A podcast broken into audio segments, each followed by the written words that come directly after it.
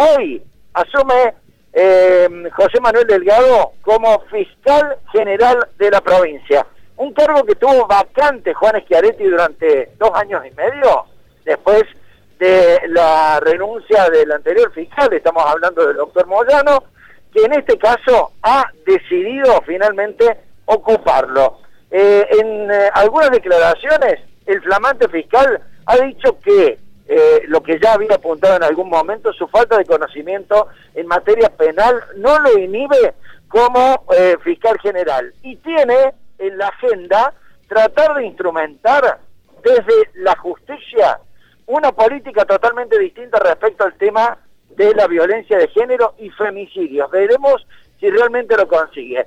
Pero esta noticia, les decía que me parece que desde el punto de vista judicial y político es importante, en cierta forma pierde un poco de fuerza cuando el principal título que se eh, escucha en todos lados se convierte nada más ni nada menos que en la eh, situación de rebrote de COVID-19 en Córdoba y en toda la provincia. A ver, en este aspecto lo que podemos decir es que, por un lado, se han confirmado 808 casos de COVID-19 en las últimas horas. Ante los mil que hemos tenido hace dos días, esto evidentemente está generando una enorme preocupación, sobre todo porque lo que se está observando es que probablemente después de la Semana Santa, y este es un fuerte corrillo, un fuerte rumor, eh, se podría empezar a plantear algunas restricciones, sobre todo nocturnas, para la circulación en la ciudad de Córdoba. De hecho, ya hay algunas localidades que lo están planteando. Y en este aspecto tenemos que decir que Río Tercero, una de las localidades que ha estado a la cabeza de eh, los contagios en estas últimas horas, ha decidido una restricción nocturna de 1 a 7 de la mañana. Aún así, se ha dicho que tanto en la ciudad capital como en el interior, especialmente en los valles turísticos, no va a haber ningún tipo de restricción para la actividad turística. Eso sí, se están planteando que habrá algunos controles.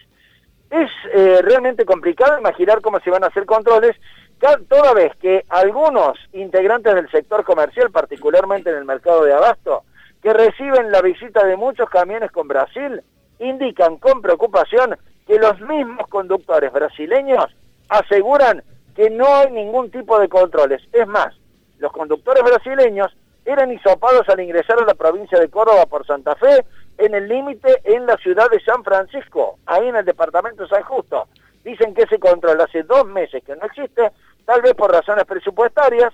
Eh, la provincia está haciendo esfuerzos para tratar de conseguir vacunas y logísticas para esta materia. Ya no se piensan tanto en los hisopados, aunque las filas para poder hacerse testeos es cada vez mayor y sin embargo, por supuesto, la historia de los controles parece falta a la cita y es el gran interrogante justo en el momento en que se están incrementando eh, los eh, casos de COVID-19 positivos. Por supuesto que esta situación es la que más alarma y la que a esta altura del partido más ocupa espacios. Ayer el intendente Martín Yarzora, el intendente de Córdoba, se reunió con la multisectorial, el sector productivo que trabaja mucho con la noche y ante la reiteración de fiestas clandestinas les dijo claramente, aquel que sea sorprendido eh, em, no cumpliendo los protocolos va a tener fuertes multas y tal vez clausura definitiva. Es todo desde Córdoba, les envío un fuerte abrazo y nos reencontramos en la próxima. Felices Pascuas para todos.